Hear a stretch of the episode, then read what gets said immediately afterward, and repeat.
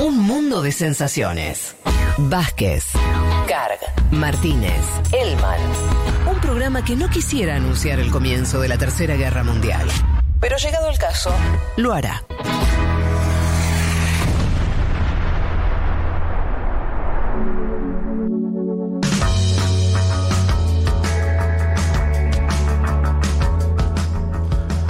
Bueno, apenas pasada la una eh, del mediodía, vamos a hacer eh, la nota que les prometimos sobre la coyuntura que está viendo Colombia. Hoy están votando las y los colombianos al próximo presidente de esa república. Y para entender un poco cuál es la coyuntura, estamos en comunicación con Catalina Oquendo. Ella es una periodista colombiana eh, que trabaja para el país.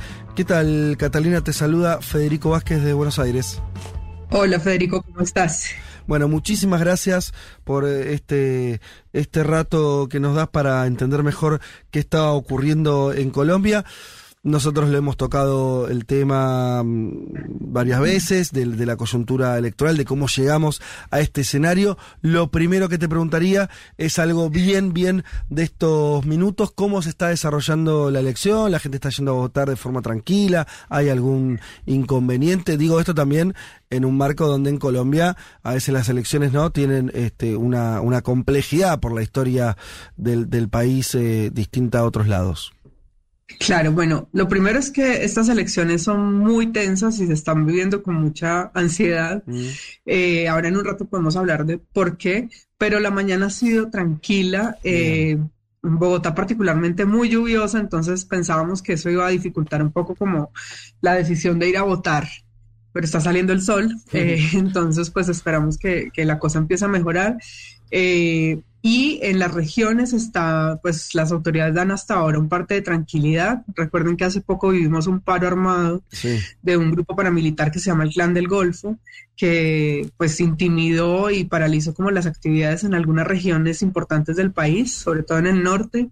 Entonces hay temor, el ELN, que es la otra guerrilla, pues la única guerrilla activa, digamos, oficialmente guerrilla que tenemos en Colombia, decretó un cese eh, unilateral de, de hostilidades por estos días. Así que esperamos que sigan así. No ha habido grandes como traslados de mesas electorales, eh, que eso también pasa mucho, eh, por, también por situaciones de violencia, pero hasta ahora, digamos, eh, pues la jornada empezó a las 8 de la mañana, aquí son las 11, eh, no ha habido ningún problema, está todo más o menos tranquilo. Y, y si tuvieras que hacer esto muy a ojo, como se dice en Argentina, ¿no? no pero a tu impresión eh, respecto de la afluencia de votantes, a, si, si la tuvieras que comparar con las anteriores elecciones presidenciales, ¿notás que hay más gente en las calles, menos parecido? Eh, pues es que todavía es muy difícil saber, acá la gente suele esperar hasta la tarde para votar, Ah, pero sí creo que por lo que vi en la, esta mañana en las, en las urnas, Mm. hay participación de gente joven, que yo creo que eso va a ser muy importante en estas elecciones, porque recuerden que venimos de un estallido social. Eh, 2020 y 2021 muy importante, entonces se espera que digamos eso se traslade a las urnas en esta oportunidad. Yo vi mucha gente joven que me sorprendió además yendo muy temprano a votar, cosa muy, muy rara acá. Entonces, creo que eso sí va a marcar eh, la, pues, la jornada y como los resultados, eh, pues por lo menos de esta primera vuelta. Catalina, ¿qué tal? Acá Juan Elman te saluda. Em, quería preguntarte un poco, yendo a, a la cuestión de los candidatos y, y las preguntas sobre hoy, ¿no? Eh, y esta pregunta de quiénes van a pasar en- a la segunda vuelta, si es que se confirma que hay segunda vuelta, y este mano a mano, ¿no? Entre Fico Sí. Gutiérrez y Rodolfo Hernández. Eh, vos has publicado hoy un texto sobre, sobre Hernández en el país, preguntarte un poco quién es Rodolfo Hernández, cómo se explica eh, su llegada, digamos, o si es sorpresivo o no, digamos, en esta última recta de la campaña, eh, y si sigue siendo abierta, ¿no? Esta, esta elección en virtud de su participación. Claro, hola Juan, ¿cómo estás? Bueno, pues para responder lo primero, y es que nosotros aquí pensamos que puede haber como unas tres, es- tres escenarios pesadilla de hoy, y es uno, pues o de alto voltaje, que es que hoy Petro gane por la mínima, Mm. eh, acá se gana 50 más uno para ganar en primera vuelta, y esa historia, digamos, solo la tiene Álvaro Uribe eh, recientemente. El otro escenario es que haya un empate justamente entre Federico Gutiérrez, que es el candidato de la derecha, que se ha desmarcado del uribismo, o sea, que lo tienen un poco escondido, y de Rodolfo Hernández, que es este personaje, exalcalde de Bucaramanga, que ha aparecido en las últimas semanas como una especie de sorpresa y, eh, y ha crecido un montón en las encuestas. Esos es como, digamos, los escenarios.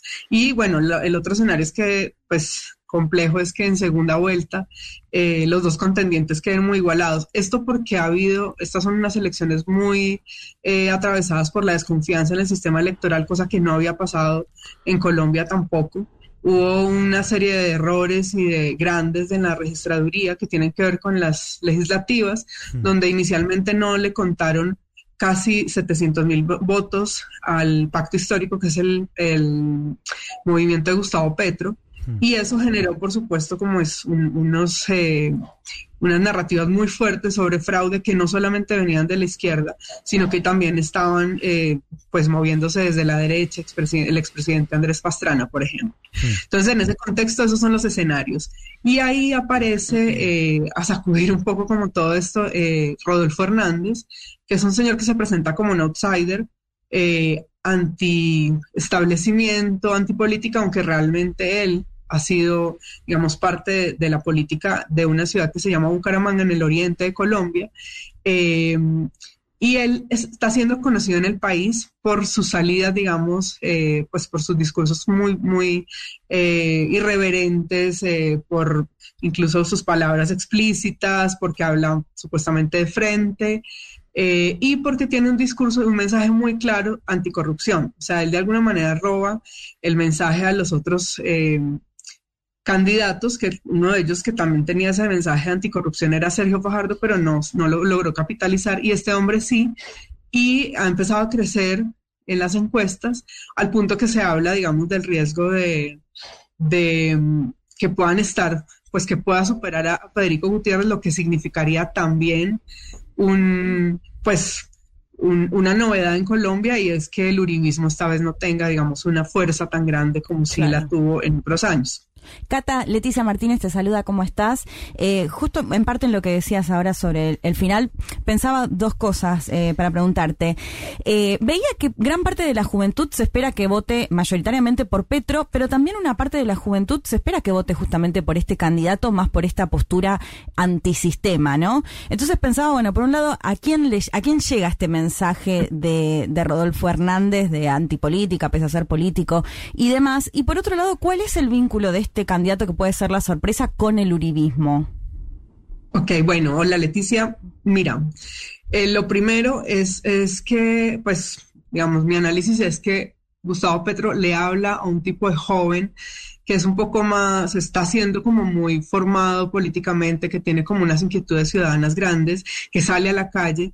Rodolfo Hernández le habla a otro tipo de joven que eh, está todo el tiempo, digamos, en la dinámica de yo en esto no creo, no creo en los políticos, o sea, esas personas que cuando uno les pregunta eh, si les interesa votar, si están como muy aisladas de eso porque están, tienen un escepticismo muy grande frente a la política.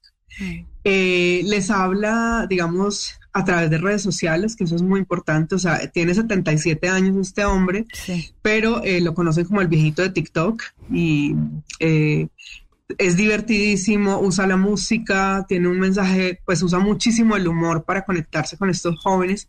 Entonces lo que uno ve es que les habla de cosas muy claras, él no les dice, miren, yo no tengo ninguna propuesta concreta grande sobre eh, cómo resolver el gran problema del narcotráfico, pero les habla de la adicción y la demanda, por ejemplo. Em, habla de cosas que suenan muy, muy particulares como eh, que todos los colombianos vayan una vez al mar, por ejemplo. Esas son algunas de sus propuestas. Mm. Eh, que eso suena muy absurdo, pero cuando, pero habla directamente a un tipo de persona que realmente considera que ir al mar una vez al año es un lujo y es una necesidad. Entonces, em, y yo lo que creo es que él condensó muy bien, mientras Petro tiene, digamos, esa eh, necesidad de complejizar el, mensaje y el debate porque ha generado, porque supuestamente genera mucho miedo en algunos sectores de la sociedad y porque, digamos, él ya viene con una historia de hace cuatro años, este hombre llega y simplemente agarra un solo mensaje que es la anticorrupción, habla como esos, como hablan esos jóvenes y, y digamos, conecta muy bien con ellos. Vamos a ver si realmente eso, pues, esta tarde se concreta en las urnas Yo no creería que, pues espero no equivocarme, pero creería que él no llega, digamos, en primera vuelta, que es lo que está apuntando, pero que sí se pueda convertir como en un, en un eh, contrincante para Gustavo Petro. Em, estamos hablando con Catalina Oquendo, ella es periodista eh, colombiana. Estás ahora en Bogotá, entiendo.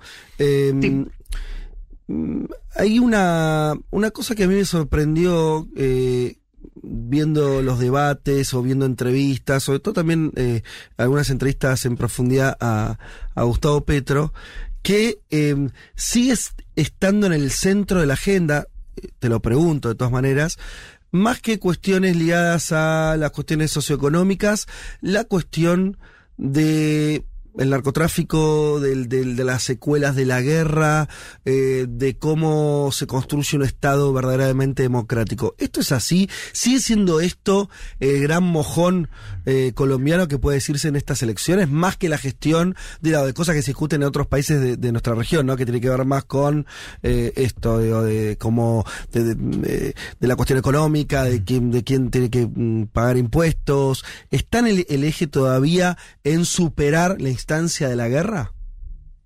Mira, yo creo que eso es lo más interesante de estas mm. elecciones, viéndolo desde el lado, eh, pues, positivo, digamos. Sí. Eh, y es que eh, por primera vez están esos otros temas en la agenda colombiana. Durante muchos años la guerra era, era siempre esa, como esa dicotomía, los candidatos tenían que contestar sí o no, si apoyaban el proceso de paz, si iban a hacer un acuerdo con el ELN y con las FARC. Sigue estando esa pregunta, por supuesto, porque pues es un tema que nos atraviesa. Pero ahora se está hablando de pensiones, que nunca en mi vida lo escuché. Se está hablando del sistema de salud, se está hablando, o sea, incluso el tema de género ha aparecido. Eh, eso ha sido una sorpresa, el cambio de agenda, y yo creo que también eso tiene mucho que ver con la situación del uribismo, y es que el uribismo tenía muy claro, digamos, ese mensaje en ese contexto de guerra, pero ahora el país cambió. Mm. Entonces, eh, pues le ha costado un poco más como eh, adaptarse como a ese, a ese nuevo país, hablarle, digamos, a ese nuevo país que está preguntando por estas otras cosas que siempre fueron importantes, pero que estaban por debajo de, en la agenda, siempre por debajo como de, lo grave, de lo que hemos vivido, aunque claramente, pues digamos, la implementación del acuerdo de paz es un eje que eh, si no se toma en serio, pues afecta a todos los otros problemas, como decías, eh, socioeconómicos. Cata, y a propósito, ¿cómo te imaginas el futuro del uribismo? Eh, digo, esta pregunta de más allá de lo que pase en la elección. eh, digo, para pensar al uribismo en el contexto de la oposición o de la derecha, ¿no? Que, igual va a seguir existiendo en Colombia. Eh, ¿Coincidís, como dicen algunas voces, que, ya pasó su tiempo o, no lo decretarías eh, muerto, digo, al margen del resultado? Eh, yo, yo creo que hay que tomárselo en serio. Yo no lo decretaría muerto ya. Álvaro Uribe ha demostrado ser una persona absolutamente hábil y que se regenera de unas maneras que uno no espera.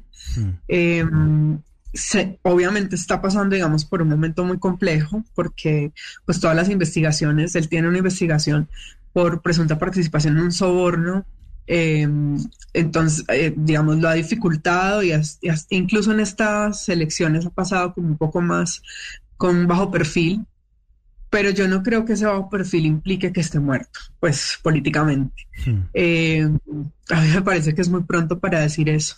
Eh, entonces, pues claro, es como desaparece, dicen, desaparece claramente de, la escena, entonces ya no existe. Yo creo que, digamos, no hay que dejar de lado las maquinarias eh, que han construido durante tantos años.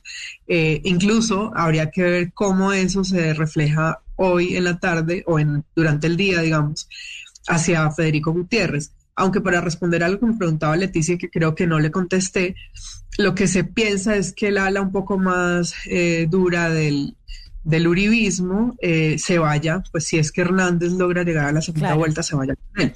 Claro. Sí, a eso apuntaba mi pregunta, digo, por más que pensemos que el uribismo se termina por no tener, porque además no era el candidato originalmente tampoco Fico Gutiérrez. Pero bueno, no, no era el candidato. Claro, se puede revertir de esa manera.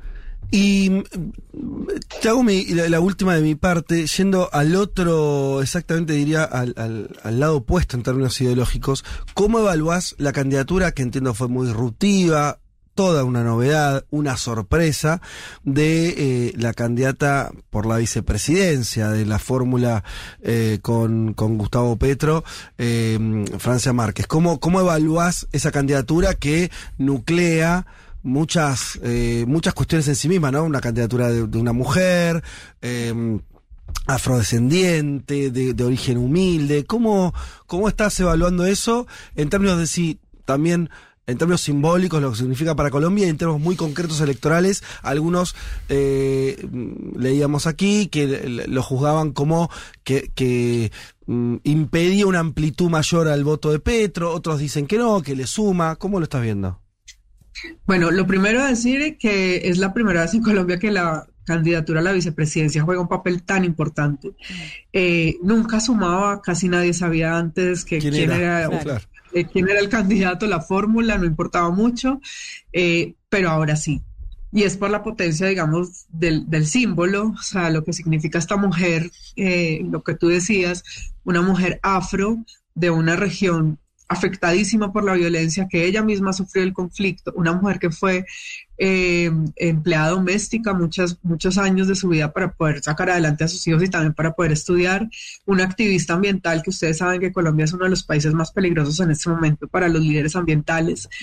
Entonces, ella representa, digamos, muchas cosas muy potentes y fue una sorpresa en las, en las consultas. Eh, pero también desató como el otro lado, bueno, el racismo fuerte eh, de los colombianos, el clasismo también.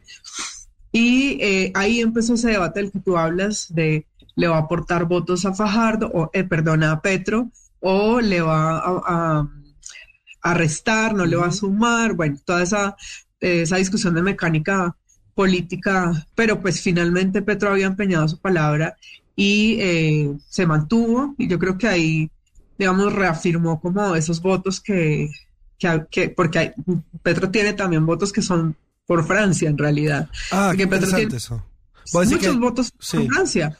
Porque Petro tiene un flanco débil que ha ido, digamos, en la campaña como un poco mejorando y es eh, todo el tema del feminismo. Eh, tuvo muchos debates, incluso tuvo salidas en falso, como que existía una diferencia entre el feminismo popular y el intelectual, y eso generó mucha polémica. Mm. Y ella entra como a, equilibrarlo en eso. Mm. Entonces, digamos que mantuvo los votos de las mujeres ahí. Cata, de hecho, en la primaria ella sacó más votos que Fajardo, por ejemplo. O sea, que ella sacó más votos que Fajardo, eso, por eso se convirtió en una sorpresa electoral. Tipo que fue alcalde, gobernador, que lleva varias campañas, y esta mujer es la primera vez que se enfrenta a la pues digamos, a la política electoral eh, y saca muchísimos más votos. Y es eso, aquí hay un movimiento muy interesante eh, de mujeres en política que decidieron apoyarle a ella y, lo que dicen es nuestro voto es por Francia, pues por supuesto termina siendo por Petro, pero, pero es el, creo que ella sí le aporta muchos votos de mujeres a, a Gustavo Petro. Estamos hablando con Catalina Oquendo, periodista colombiana, eh, corresponsal para el país. Eh, te agradecemos muchísimo el tiempo que nos diste. Eh, ojalá que la jornada electoral en principio transcurra de forma pacífica. No hay que olvidarse que en Colombia está como, bueno, vos lo describiste, lo, subrayo eso, es la primera vez que hay un candidato con altas chances de convertirse en presidente, de ganar la, elección que no vienen los partidos tradicionales. Colombia tiene una historia de hasta magnicidios, ¿no? De, de, figuras presidenciales. Sí. Y perdóname, y es la primera vez que puede cambiar el signo político del país en mucho tiempo. Claro. claro. La primera vez que la izquierda podría, digamos, tiene tantas posibilidades de llegar al poder. Eh, América Latina, que Sudamérica atravesó oleadas progresistas hace 15 años, 20 años. Colombia no fue parte de esa de ese proceso, siempre se mantuvo eh, ¿no? con gobiernos conservadores de derecha. La verdad que estamos tal vez en la puerta de un cambio histórico para las colombianas y los colombianos, así que bueno, con todos esos recaudos en principio que la jornada electoral esté bien. Anoto el otro que dijiste, la cuestión de cierto cuestionamiento también de, a la hora del conteo, de, cómo va a ser el proceso electoral. Bueno, ahí tendremos ¿no? un segundo desafío. Em, y, y te hago una última consultita, pero ya como al final, si se da eso que vos dijiste al principio, que tal vez eh, Petro, en el mejor de los casos, si llega a, sacar más de 50 puntos será un 50.3, 50.8. ¿Te supones que va a haber una aceptación de esa realidad o esa es otra caja de Pandora ahí que se puede abrir. esa es la gran caja de Claro, Pandora, porque, digamos, ahí, porque las narrativas de fraude vienen desde 2018 Mm, y, y es, además la registraduría cambió, pues del órgano electoral acá que se llama así, cambió como todo el software y, Uf. y no ha permitido además una auditoría inte- internacional independiente, no ha mostrado la auditoría que hizo él, eh, pues, que hicieron ellos. Eh, y, a- y está pasando una cosa interesante y es que los partidos armaron como equipos de, no sé, de sistemas y están, Sí. pero así, o sea, buscando al nivel de detalle cualquier eh, Claro. error. Tienen un montón de testigos electorales en, en terreno. Yo los vi esta mañana, muchos. Eh, entonces ahí estamos como a, a merced de, digamos que, pues, que las que los partidos concedan la victoria. Acá tenemos la experiencia del plebiscito, no sé si me estoy pasando del tiempo, perdón, y es que se perdió por 50 mil votos y aún así el presidente que en ese momento era Juan Manuel Santos salió y dijo, sí, Aceptó. pues perdimos y vamos para adelante. eh, pues, o sea, estos fueron los resultados. Entonces lo que se espera es que, pues que hoy pase lo mismo porque si hay mucho temor de que eso, eh, digamos, no haya una aceptación de algún lado y, y haya pues también una especie de estallido social complejo en el país. Bueno, Cata, espere- esperemos que eso no ocurra. Vamos a seguir de cerca el escenario. Desde acá un saludo, un abrazo enorme y un agradecimiento infinito por el tiempo Sí, que... a seguirla en las redes a Cata hoy pendientes de lo que vaya Muchas informando. gracias. ¿Cómo son las Bueno, redes? nos, ¿Cómo son tus nos redes? hablamos entonces. ¿Cómo, cómo son tus redes para, para que los oyentes puedan eh, seguir tu Eh, muy sencillo, arroba Cata Oquendo en, en Twitter sobre todo, estoy ahí. Cata Oquendo en Twitter. Bien, ahora, eh, te agradecemos muchísimo y un saludo desde Buenos Aires. Vale, salud, chao. Hasta las 3. Federico Vázquez, Juan Elma, Leticia Martínez y Juan Manuel Carg hacen un mundo de sensaciones.